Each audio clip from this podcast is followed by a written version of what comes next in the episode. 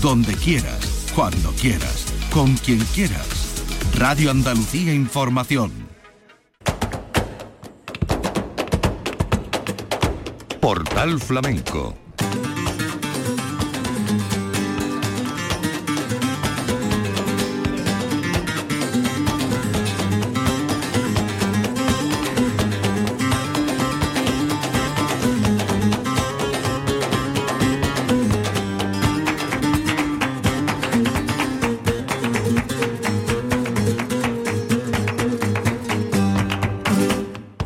A la paz de Dios, señoras y señores, sean ustedes bienvenidos a este portal flamenco.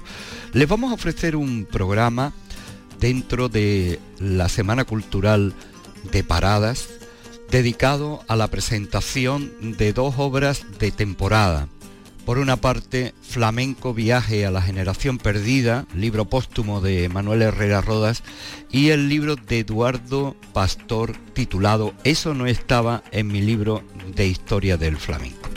Esto fue en paradas el jueves día 20 de abril de 2023. Después actuó Jesús Méndez con el toque de Pepe del Morao, el compás de Diego Montoya y Manuel Cantarote. Estamos en parada en la Peña Miguel Vargas.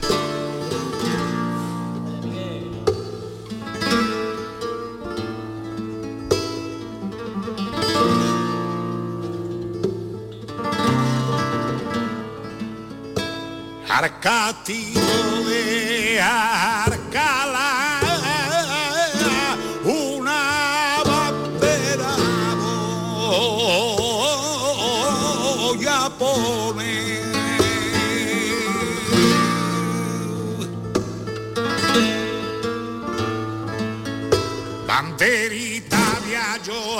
a poner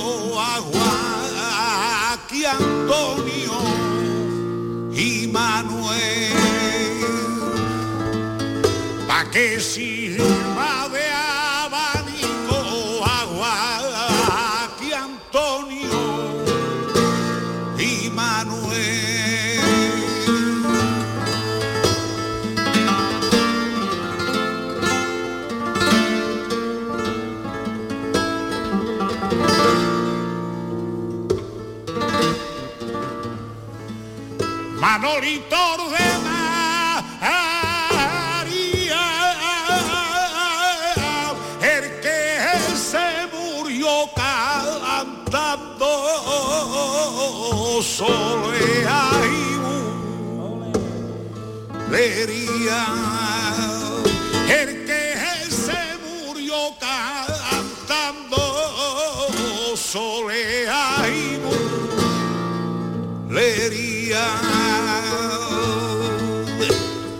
Con el cante del anfitrión y su memoria, paradas y su semana cultural dedicada al cantador local Manuel Vera Quincaya. Y el jueves, día 20 de abril de 2023, la presentación de los libros de Manuel Herrera Roda, Viaje a la Generación Perdida, y de Eduardo Pastor, Eso no estaba en mi libro de historia del flamenco.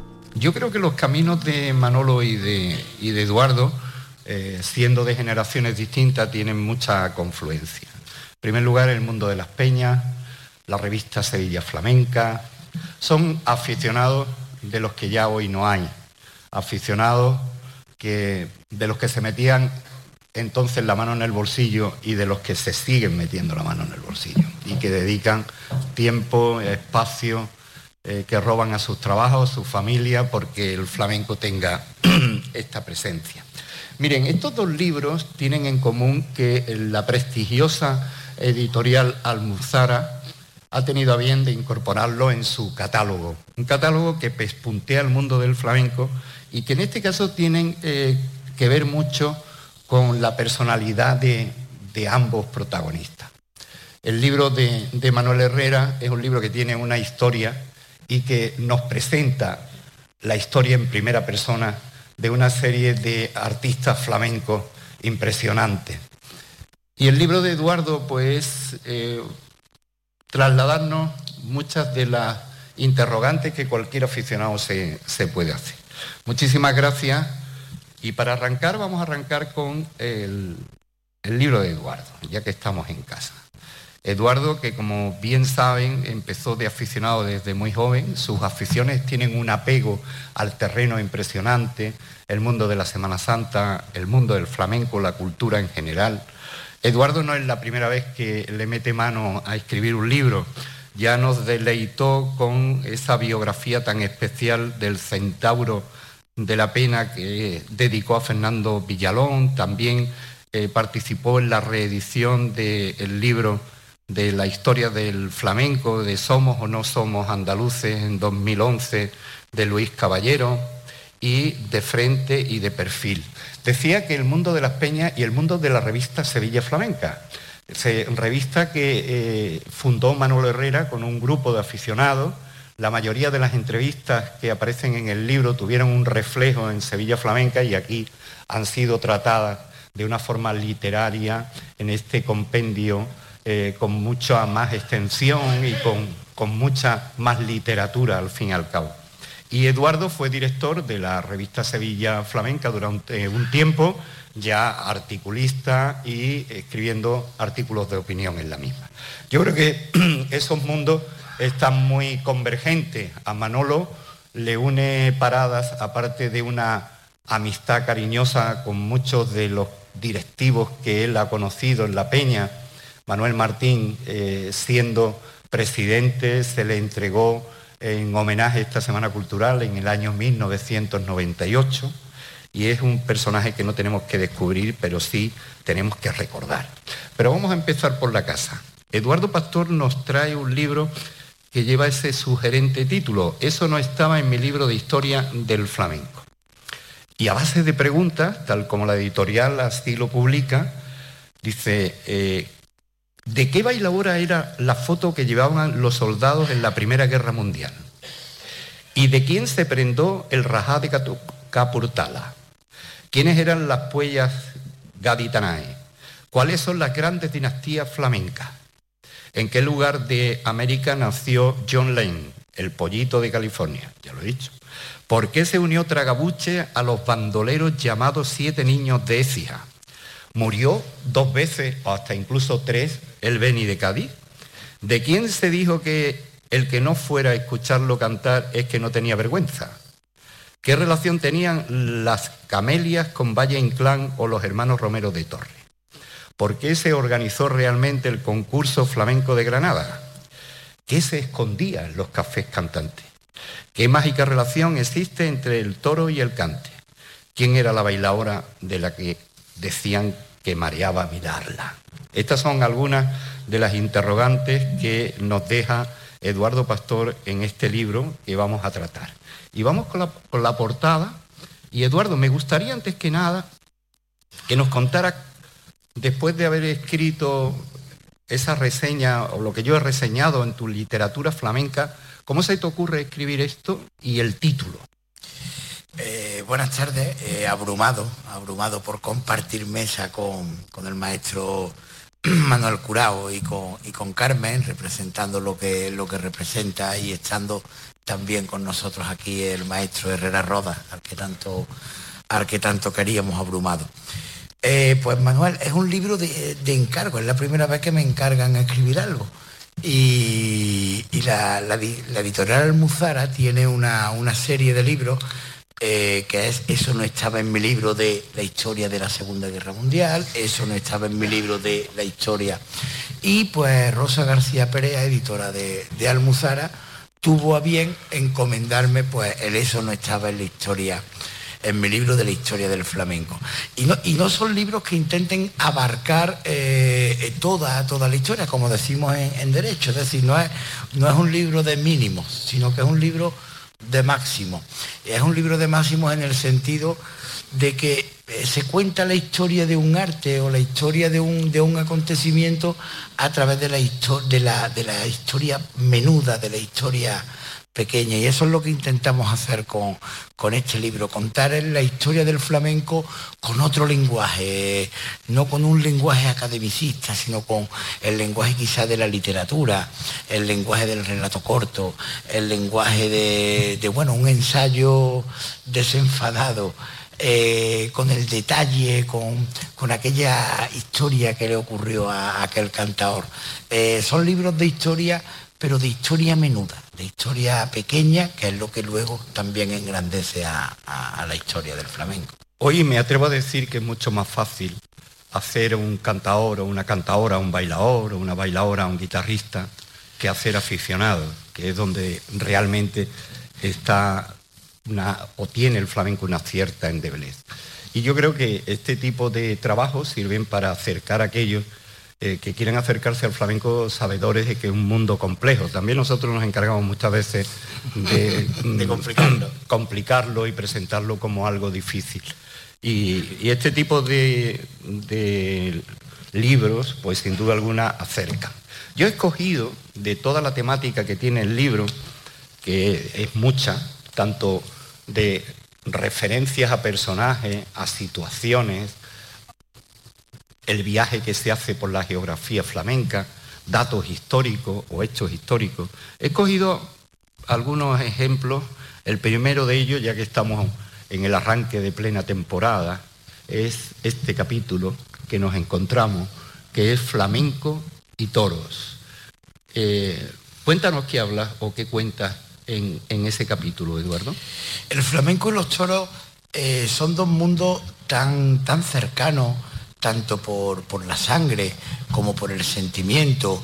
Eh, quizá la, única diferencia es que es verdad que en los toros se muere de verdad, aunque como bien sabéis todos, en el cante flamenco también se muere de verdad cuando, cuando un cantador eh, canta por, por o por solea como debe de hacerlo, es cierto que se está muriendo un poquito más.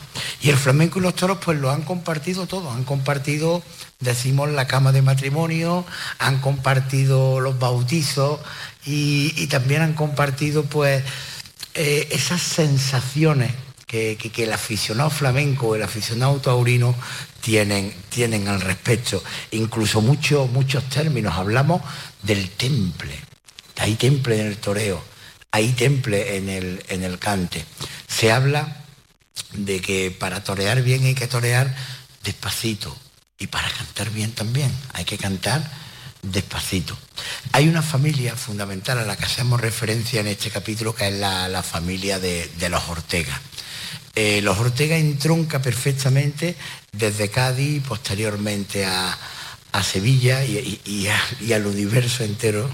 Eh, la familia de los Ortega eh, se compone de artistas flamencos y de torero.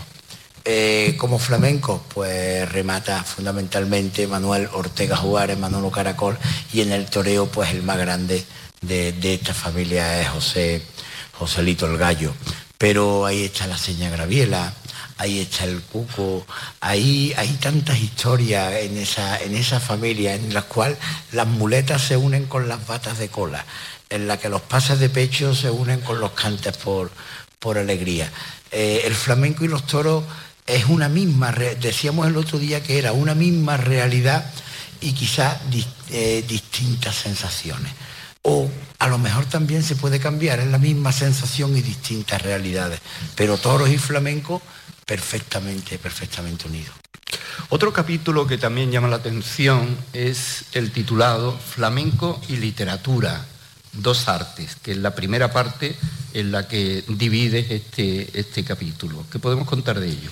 El flamenco y la literatura, pues la literatura, gracias a Dios, pues se ocupa de, todas de todas estas artes, tanto de la pintura como del mundo de los toros y también, por supuesto, del cante flamenco.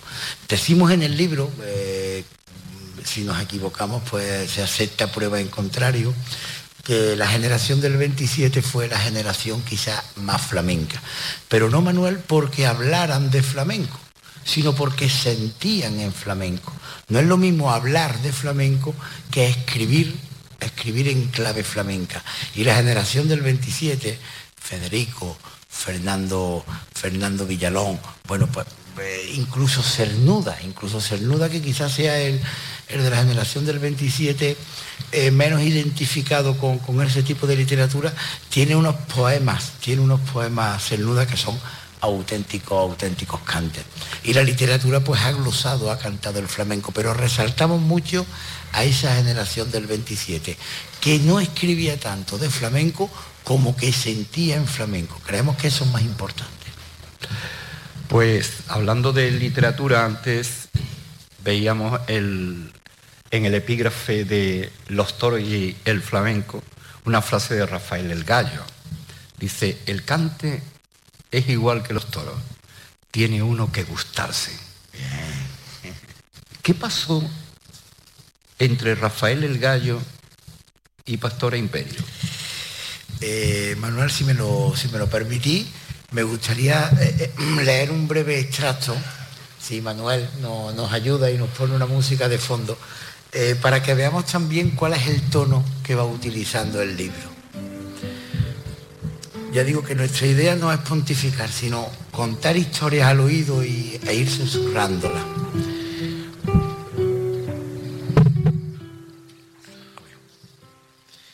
Esta que le vamos a contar, señoras y señores, es una historia de amor a la española, a la española Cañí. Una historia de amor con sus desencuentros, con sus topas, con sus miradas, con sus peleas y con su principio y su final. Y es la historia que Pastora conoce a un tal Rafael, de apellido Gómez Ortega, de profesión torero de arte y por apodo el gallo. Y al momento los dos jóvenes se enamoran. Él de sus ojazos enormes y su carita de rosa. Ella del misterio que esconde en el alma el que era un remate de Girarda. Se conocen en el Café Teatro Novedades de Sevilla, junto a la calle Sierpe. Y Pastora dice a su madre, mamá, qué torero tan bonito. Y ya, para los restos enamorados del misterio de aquel gitano que toreaban una silla desde el tercio. Y así, a espaldas de unos y de otros, se mantuvieron en el expreso, se montaron en el expreso y a la capital de España, que se fueron el torero y la bailadora. Luego, los disgustos de la familia, las habladurías en los corrales de vecinos, las chuflas en los mercados. Pero ellos, juntos en una habitación del hotel inglés de los Madriles, están planeando entre besos y caricias casarse a escondidas. Pero el amor, el amor no es eterno. Y en este caso menos. Con dos personalidades tan fuertes como la de Rafael y Pastora, la tormenta estalla al mes, a los dos meses a lo sumo, y llegan anónimos a poder de los hombres, diciendo yo no sé qué cosa de la monje, que si lunares en las nargas, que si ropas íntimas. El todo de todo es que en el mes de abril del 11 rompen y se acabó lo que se daba. Ni torero bonito, ni flamenca de rompe y raga. Cada uno por su sitio y todo a tocarle las palmas a un solito. Dicen los más viejos que las famosas espantas se debían a que el torero creía ver en los ojos profundos de Pastora en los del toro y se asustaba y tiraba por la calle de en medio. Lograron el divorcio en el 34, pero el divorcio fue anulado en la España nacional y los papeles desandaron el camino. Y es que Rafael el Gallo y Pastor Imperio estaban destinados a ser amantes eternos, como los reyes de Egipto.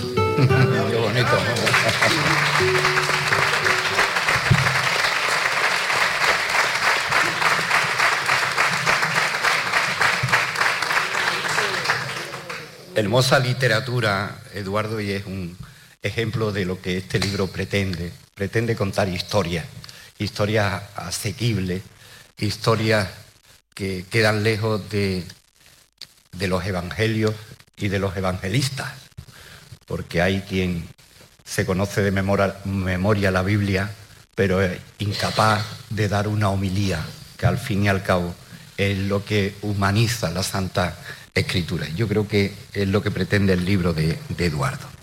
Relacionado con los, con los Ortega, con las familias que también se tratan en el libro, en distintos capítulos, nos encontramos con uno de los más grandes artistas que ha dado la historia del flamenco. Se cumplen además, eh, se cumple el aniversario de, la muerte de Caracol. Eh, y realmente es un personaje que tiene tantas historias que no se han contado en el libro de las historias, que Eduardo le mete mano y me gustaría que aterrizáramos en honor al aniversario en la, en la figura de Manolo Caracol.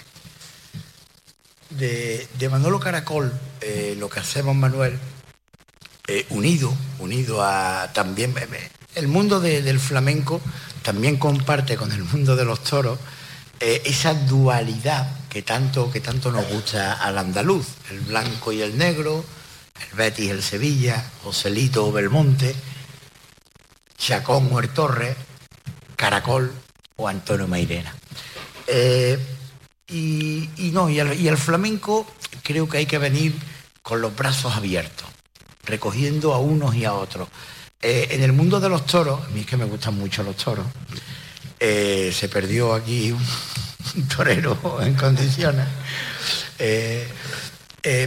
a mí me gusta tanto el mundo de los toros y, esa dualidad entre Joselito el Gallo y, Belmonte siempre la ha habido pero la ha habido hasta que un torero de la Puebla del Río ha dicho que no, que la estética de José y la estética de Juan, la estética de la Macarena y la estética de Triana es exactamente la misma y se puede fundir como se funden los metales en el flamenco. Pues en el libro lo que hacemos con la dualidad de Caracol Mairena, que tanta tinta ha traído, que tanta discusión ha traído y que, y que bueno, que ha traído y que seguirá trayendo, desgraciadamente, lo que nosotros intentamos hacer es unirla. De Manolo Caracol contamos su vida a través de una gitana que cuando él nace en la calle Lumbrera va una gitana a leerle las líneas de la mano. Y a partir de ahí va, va desgranando lo que va a ser Manolo Caracol, el gran cantador, el gran artista, esa personalidad que es Manolo Caracol. Y con Antonio Mairena hacemos lo contrario, es repasar su vida montado en la ambulancia que va desde su casa de Pedro Ayala hasta el hospital, hasta morir. Es decir, unimos la vida de Caracol y la vida de Mairena con el nacimiento y con la muerte. Creo que lo que, lo que quiero expresar en ese aspecto, lo que deberíamos de, entender, es que ni todo es blanco ni todo es negro, que los brazos están abiertos y que si Morante ha unido a, José y a Juan, pues que no lo, que, no lo separe, que no lo separe el hombre. Mm. Hay un, bueno, esta es, hemos visto el de Caracol y, el de Antonio Mairena, que precisamente el, antetítulo es un festival de luto, ¿no? Claro, porque lo enmarcamos en, el Festival de Mairena, el último festival ya al que él no puede, no puede acudir. Hablamos incluso de, la imagen. En el libro aparecen Manuel muchas imágenes. Y, por lo visto aquella noche de, festival en Mairena, pues muchos aficionados, muchos artistas llamaban al maestro para preguntarle cómo estaba, porque sabían que estaba delicado de salud. Y él dicen que descolgó el, teléfono.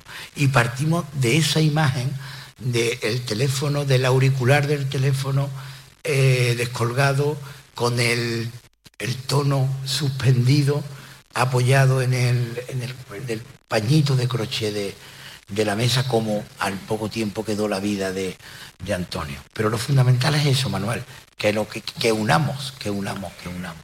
Ah, se han contado muchas cosas, Eduardo, acerca de la imposible relación cordial entre Mairena y Caracol. ¿Tú crees que llegó a ser así eh, personalmente entre ellos o fue más una cosa como suele ocurrir o como ocurría con Joselito y Juan, que eran amigos y que eh, cuando llegaban en el tren iban junto todo el viaje, tenían que ponerse cada uno en un vagón porque no podían dar la imagen de, amigos ante un, país entero dividido, ¿no?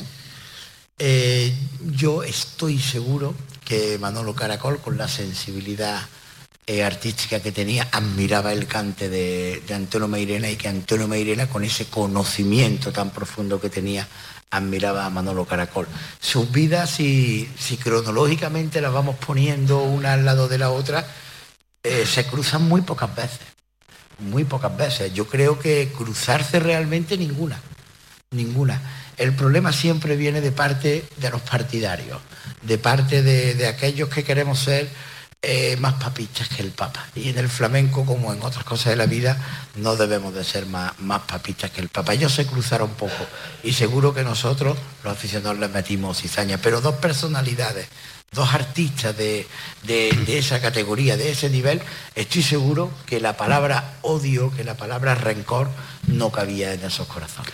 De dos grandes maestros, de dos grandes referentes eh, en el grosor del caudal del río del flamenco, como Mairena y, Caracol, hay en ese caudal otros personajes, vamos a uno de los últimos mitos, lo sigue siendo, lo era antes de morir, y es un referente para el cante jerezano y las nuevas generaciones. Estoy hablando de Juan Moneo, el torta, al que tú dedicas el, adiós, ¿no? la despedida al torta en uno de, los capítulos. Manuel, a nosotros nos gustan, por suerte, eh, los artistas que nos van regalando eh, ese arte tan grande, tan, tan a cuentagotas, tan poco a poco. El otro día tuvimos la suerte de las previas de contar con la palabra de Jesús Soto de Paula y con la presencia del maestro Curro Romero y pudimos confrontar perfectamente lo que decimos. El arte no es de 500 muletazos, el arte es de 14 o de 15. Eh, y Juan era de, esos artistas por los que uno era capaz de meterse muchos, muchos, muchos kilómetros eh, para disfrutarle un, segundo. Casi siempre la moneda caía en cruz, casi siempre. Pero pasados los años, 10 años va a ser a final de, este 2023 que, que Juan se fue, eh, entendemos y yo estoy totalmente convencido de que hice bien en, hacer esos kilómetros para, para, recoger, para recoger ese poco del torta, que ha sido un cantador que creo que, tendremos que esperar mucho para, ver otro. Y si me lo permití, y Manuel nos, acompaña, eh, leo un pequeño fragmento de, la Dios con el torta. Manuel, a mí lo que me gusta es leer.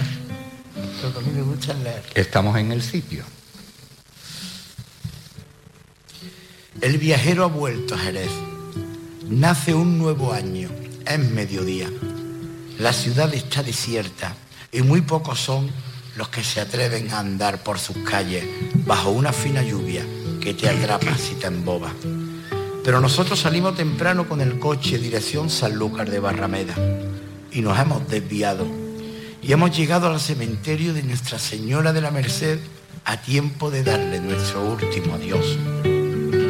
En el aparcamiento no se cabe. La lluvia repiquetea sobre el cemento del suelo. El coche fúnebre llega lleno de flores, cargando con la esencia. No podía ser de otra manera. Aquella mañana el cielo rompió a llorar de impotencia, por no querer creérselo, por no saber qué decir. Cambió un año y parecía que había cambiado una vida entera. Las lágrimas del cielo de Jerez refalaban por la madera del ataúd. Sobre él se oía un rumor de compás antiguo, como si fueran mil nudillos a un tiempo los que hacían compás sobre la muerte. Tras, tras, tras. Y al compás de la jota sobre los paraguas fuimos desgranando uno a uno sus cantes, las alegrías salerosas que brotaba nueve limpia el tiento profundo de los mellizos, los tangos de toda la vida, mecidos con un eco nuevo, la bulería parzuelera sonando distinta, los ayes de siempre con aires nuevos. Sonaban sordos los pasos de todos por las calles de arena del cementerio. Ahora esperar cien años más para escuchar a otro Torta o a otro Manuel Torres para escuchar a otro Majareta. Nos clavábamos las uñas en las palmas de las manos, nos comíamos la lengua, la rabia nos asomaba por los ojos, nos moríamos por dentro. Y allí lo dejamos, solo, ahora a esperar. Vivir o morir no es la cuestión. La cuestión es el olvido, el qué pasará ahora. Entonces, entre la lluvia, se oyó una voz que se elevó al cielo que lloraba ya se acabó torta, ya se acabó maestro. Bonito. Y ahora vamos con una, con una historia que contiene historias de vida. Es un libro póstumo, pero vivido, porque lo entregó prácticamente hecho antes de que nos sorprendiera la noticia de, su muerte. Quiero darle eh, la bienvenida a Carmen Herrera. Carmen, a la paz de Dios, bienvenida. Muchas gracias, aquí estamos muy contentos. Bueno, pues si a ti te gusta leer, yo es que estoy obligado a leer.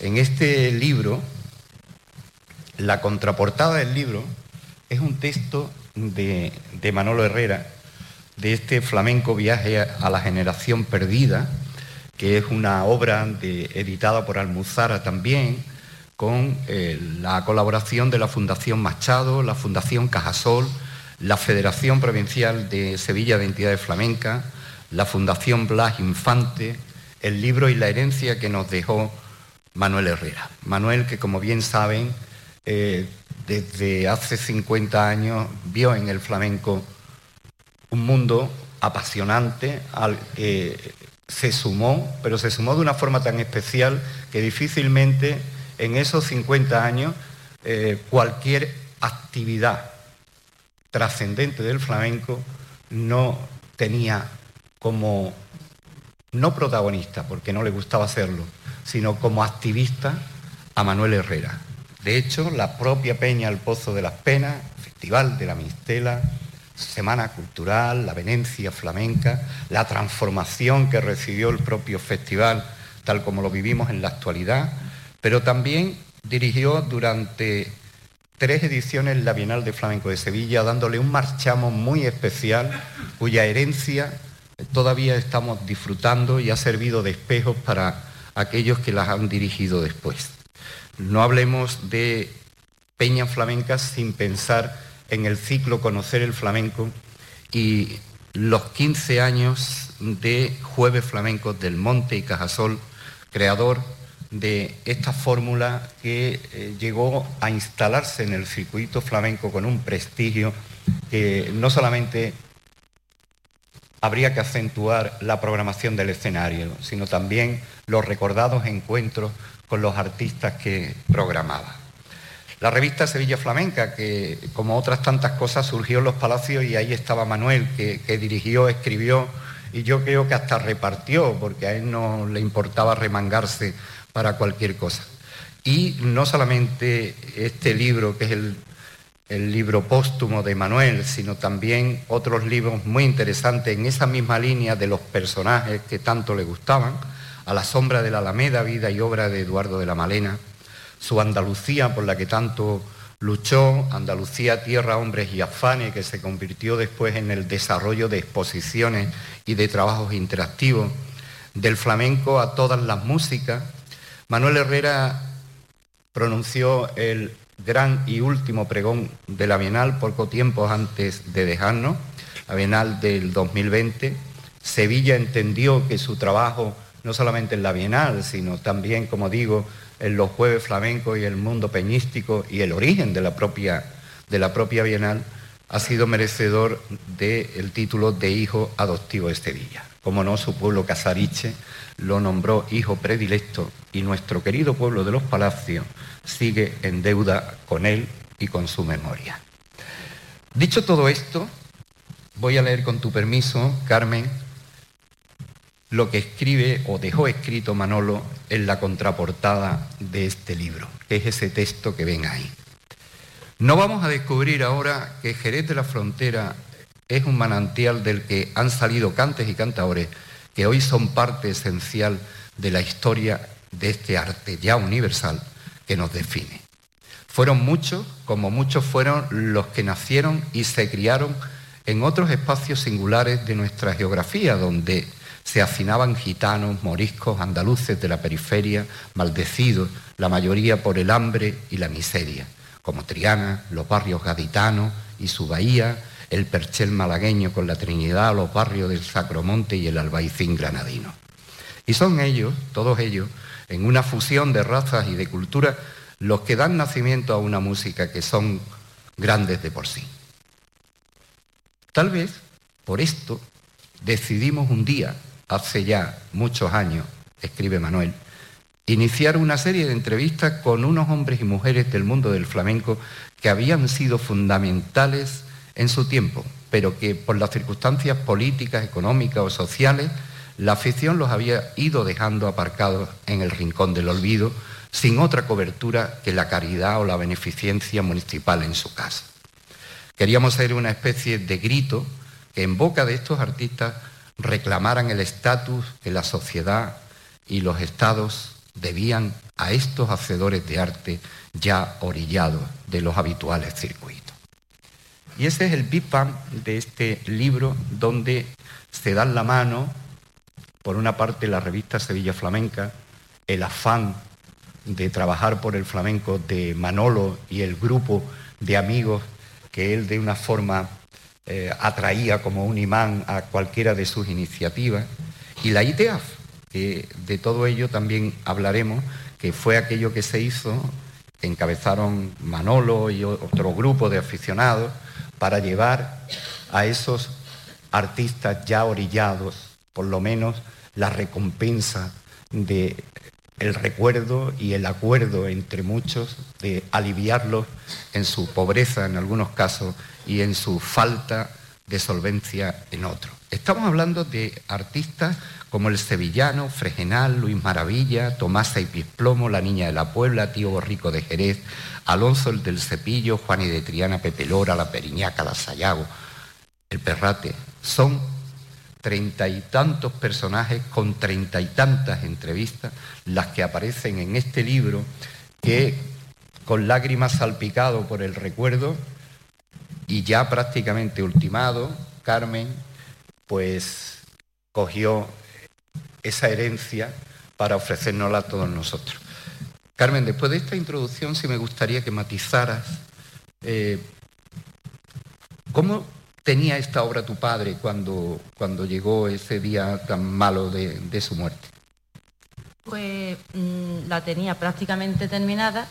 Bueno, tengo que decir que él, este libro, mm, me puedo remontar a, cómo se gestó y cómo evolucionó hasta que hasta que hasta ese momento.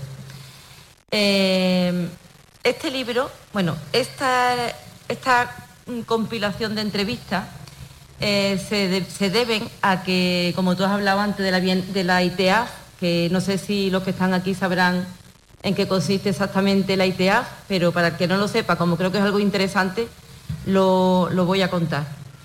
Eh, en los años bueno, en los años 80, o un poquitín antes del 80, eh, un grupo de, aficionados de las peñas, sobre todo de los palacios del Pozo de las Penas y de Almería, el, el Taranto, viendo que creo, creo que eh, se inspiraron en que los curas hubo una ley o una normativa en la que a los curas se les iba a dar una pensión que antes no tenían, de jubilación. Entonces ellos, eh, inspirados en esta, en esta suerte, que, esta oportunidad que vieron, pues empezaron a reclamar que, eh, este mismo, este mismo, esta misma asistencia para los flamencos que no habían cotizado, que no había cotizado ninguno. Entonces empezaron a luchar, pero claro, como esto iría lento, que de hecho no funcionó, pues empezaron a tomar un camino alternativo que fue ayudar a todos los que fueran conociendo por ese, en ese trayecto. Y empezaron a, eh, la idea fue organizar festivales donde estos artistas eh, ya eh, prácticamente olvidados, la mayoría, algunos no, porque aquí hay artistas de otro, de otro tipo, la mayoría eh, prácticamente olvidados y viviendo en la miseria casi todos, algunos de la caridad y algunos otros de la ayuda de sus hijos, pues le montaron espectáculos para que estas, estas personas tuvieran la oportunidad de volver a, subirse a un escenario, es decir, que no le daban una ayuda caritativa, sino que la ayuda consistía en dignificar su arte y en que volvieran a trabajar.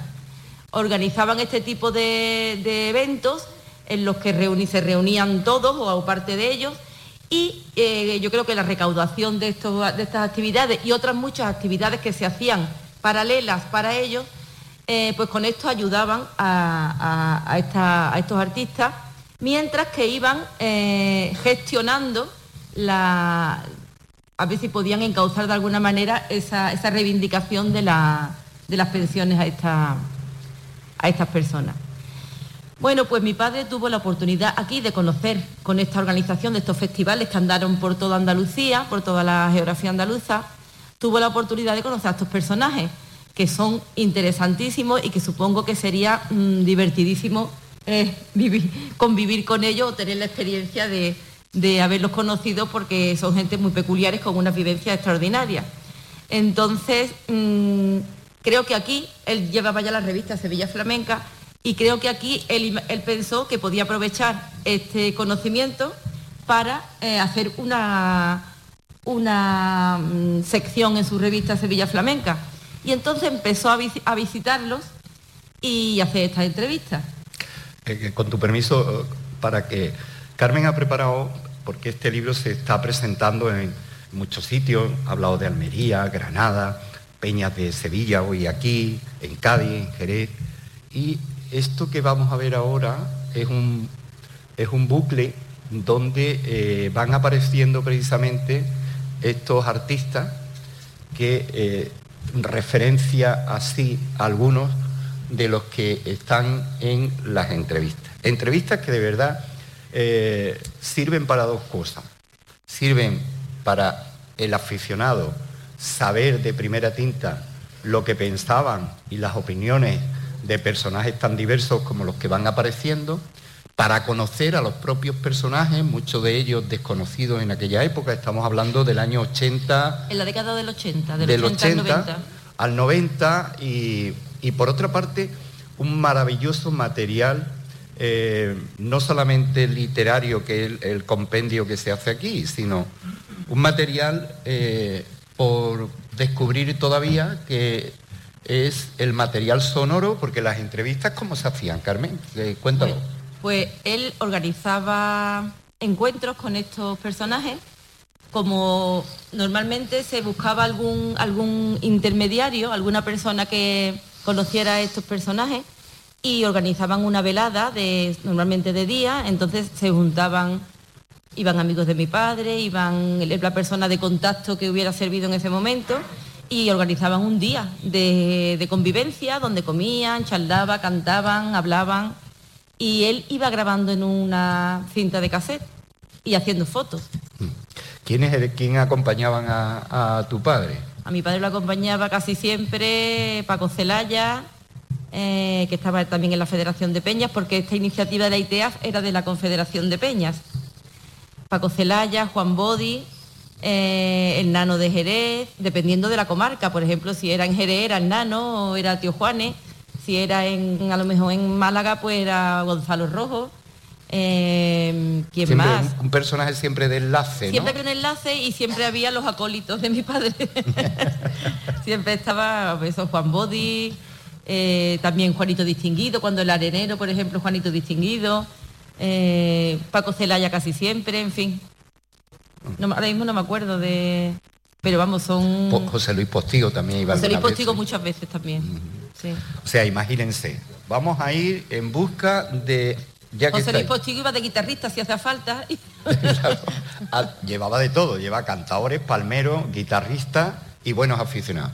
Por ejemplo, si había que ir en busca de María la Talegona a, a Córdoba, en aquellos tiempos eran personajes muy desconocidos. Se hablaba, por ejemplo, de María la Talegona. María la Talegona fue Luis Melgar, eh, este, mm, que era muy amigo de mi padre que murió. Eh, este Marín. Ah, ¿Cómo se llamaba? Ángel, Marín. Ángel, Marín, Rújula. Ángel Marín Rújula. Y Luis Melgar, el tío Luis que le decía. Eh, Pablito de Cádiz. Hablamos de ellos pero realmente lo interesante, lo importante y lo concluyente que tiene este libro para el aficionado es que aquí está transcrito esa conversación, ese encuentro donde se describe incluso el sitio, como, eran, se le pregunta por sus aficiones, de cómo empezaron, qué hacen, en fin, se resuelven aquí muchas curiosidades de artistas que muchas veces, Carmen, lo difícil era dar con ellos, ¿no? Yo, bueno, yo creo que cuando mi padre hizo las entrevistas ya habían dado con, e, ellos porque ya habían organizado los conciertos. Mm. Entonces ya estaban localizados. Lo que pasa, claro, una cosa es localizarlo y otra cosa es ya mm, tener algún enlace que, para que esta persona se sintiera cómoda y se entregara. Y se entregara ese día con, franqueza y con, y con tranquilidad, porque mm, imagínate que eran personas que vivían en situaciones muchas veces muy miserables, como por ejemplo la piriñaca que está ahora mismo, que vivía en un cuartito de dos habitaciones donde había criado a sus once hijos o a sus siete hijos, no me acuerdo cuántos eran. Es decir, que eran situaciones muy penosas y esta gente incluso le daría un poco de pudor, a lo mejor, eh, mm, mostrarse así y tenían que llevar siempre a alguien que, hombre, que, facilitara un poco la tarea. Mm. Y yo creo que este libro tiene algo en común con el de Eduardo, por lo que ha dicho, habéis dicho antes, que yo no lo he leído, pero lo voy a leer, eh, porque me ha interesado mucho. Que tiene en común un poco lo de la intrahistoria, esa pequeña historia que es lo que, es lo que hace que a lo mejor te guste, amen más el flamenco o incluso lo conozcan más porque leyendo, leyendo estas, estas vivencias de estas personas que lo que cuentan es su vida, cuentan su vida todo, mi padre hace una, usa un modelo repetitivo de un, como un esquema de preguntas en la que siempre le pregunta por su vida, le pregunta por su por sus conocimientos pasados del flamenco, por sus influencias, por, su, por qué piensan del flamenco actual de los años 80. Eh, y entonces ese esquema que, repetitivo hace que al final termine teniendo una visión de, esos, de esos personajes o de ese concepto del flamenco, de estas personas que ya tenían o que eran octogenarios en aquel momento, de lo que sí podía eh, ¿cómo podía concebirse el flamenco entonces? Creo que gracias a estos pequeños comentarios, incluso que a, lo mejor ni ellos eran conscientes de, que lo estaban haciendo. Fíjense la lista, aparte de que veamos la, foto. Luis Maravilla, la niña de la Puebla, que la tenemos ahí. Alonso el del Cepillo, Encarnación La Sayago, Pilar López, José Fernández el Melu, Pepe Lora, Ángel de Álora, Diego Peña el Lagaña, Juani de Triana, Antonia la Gallina, María la Talegona, Oliver de Triana, Tío Juanes, que fue algo más que un entrevistado, fue una de esas llaves que buscaba Manolo, el Rey de los Palacios, Pepa la Calzona, Antonio el Arenero, María la Perrata, Tomasa y Piesplomo, Enrique Orozco, Tragapanes, Curro Mairena, Tía Juana la del Pipa, Manolo Fregenal, Manuel Carmona, de los Palacios, Juan el Africano, Eduardo el de la Malena, Pablito de Cádiz el Negro del Puerto, Tía Nica la Piriñaca, Perrate de Utrera, Antonio el Sevillano, Joselero de Morón, y tío Gregorio el Borrico. Estas fueron las entrevistas que se publicaron en Sevilla Flamenca. ¿Qué diferencia hay que apreciar o se debe apreciar entre la publicación de la revista Sevilla Flamenca de estas entrevistas y lo que aparece de los mismos personajes en el libro? Porque en Sevilla Flamenca las entrevistas eran un resumen muy pequeño. Era, mm, como estaba grabado en audio, en audio me refiero a cassette, que se escuchaba muy mal pues yo me imagino que mi padre, teniéndolas aún frescas, las entrevistas, porque eso no, lo sé realmente, pero lo supongo, porque las hacía sobre la marcha, él siempre preparaba para cada mes, porque la, revista era mensual, para cada mes, para cada mes preparaba una entrevista. Entonces, como la tenía fresca, pues hacía un resumen pequeño, que a lo mejor escuchaba algún audio, y, hacía un artículo o una sección en la revista a lo mejor de dos páginas y ahora se ha transcrito entera la, entrevista. Entonces las entrevistas son larguísimas, algunas son larguísimas. Bueno, eh, aparte de, del libro que recoge esas entrevistas completas, hay un material tanto fotográfico como bien está diciendo Carmen, las entrevistas eran grabadas, ¿no? Que ese material, ¿hay alguna perspectiva con él? Bueno, tenemos, mm, nos gustaría que donarlo a algún alguna institución que lo mantuviera porque eh, yo creo que es un archivo interesante. Mm, pero bueno, yo no tengo ninguna oferta por ahora. Pero bueno, aquí hay gente que lo puede escuchar. Sin ir muy lejos. Sin ir muy lejos. Eh, Carmen, ¿qué personaje a ti ya personalmente, tú que te has, eh, leído, releído, transcrito muchas partes, ordenado. Eh, bueno, quiero decir que hay un prólogo maravilloso de Antonio Zapata de, Almería y otro personaje que es Antonio Zoido, que también colabora en el libro. ¿Qué personajes de los treinta y tantos que aparecen te han llamado la atención? A mí me han llamado la atención casi todos porque son unas vidas tan impresionantes.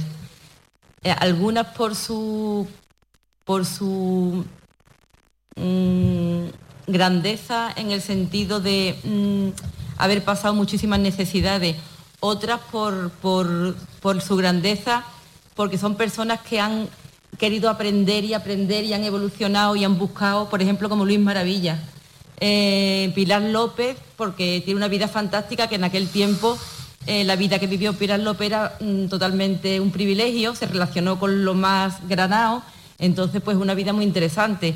Pero luego están las vidas humildes de muchísima gente, como la Piriñaca, que tiene una vida, que lo he dicho antes porque es estremecedor, cómo esa mujer se buscó la vida, o como la Perrata, por ejemplo, que con 14 años se la, se la llevó el marido a su casa y ella lloraba por la noche llamando a su omaíta eh, y luego adoraba a Bernardo, a Bernardo porque era eh, el hombre de su vida y, cómo, por ejemplo, eh, a la vez que quería cantar, respetaba a su marido que no la dejaba. esa forma de vivir, esa forma de, de, de, vivir en aquellos tiempos, las mujeres, por ejemplo, era muy curioso.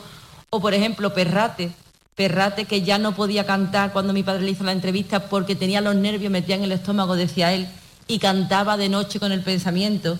Ese tipo de, personajes tan, tan misteriosos, tan, tan telúricos o tan, tan profundos, pues es que, la, es que la mayoría son así.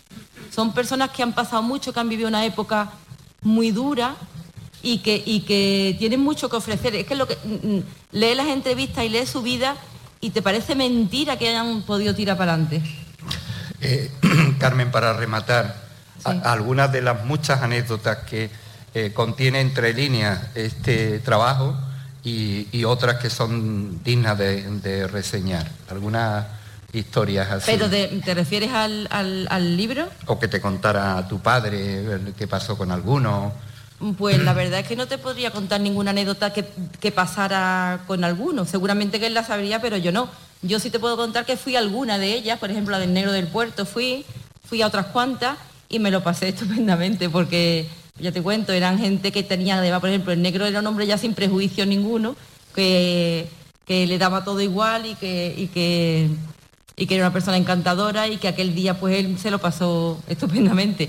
Bueno, y sí te puedo decir que todos ellos eran muy felices, todos coinciden en que los espectáculos de la ITEAF que le organizaban para volver a reunirse y volver a, cantar, fue para todos ellos un, un, soplo de aire puro y de otra vez de, revivir su, juventud y su... eso le dio a ellos mucha, mucho, mucha satisfacción. Eh, recordemos que el último disco de Antonio Mairena, El calor de mis recuerdos, ah, eh, se hizo precisamente para recaudar fondos para la ITEAF. Los propios artistas también grabaron, eh, algunos de ellos, de los que aparecen aquí, y fue realmente una ventana abierta al mundo de personas que estaban la mayoría no solamente en una situación económica o social difícil, sino también de haber sido artistas al ostracismo. Y aquí terminamos. Terminamos esta exposición que nos ha permitido hablarles de dos libros que yo recomiendo y que son de cabecera, sin duda alguna, para los artistas eh, flamencos recordarlo y para los buenos aficionados eh, tener estos datos. Muchísimas gracias Eduardo y muchas gracias Carmen. Gracias.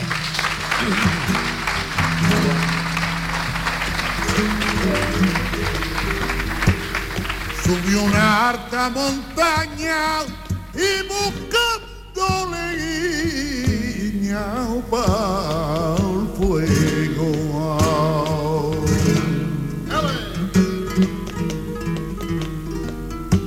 Como no la encontraba, y al bajé de nuevo, subí a una alta montaña y a buscarle piña para el fuego.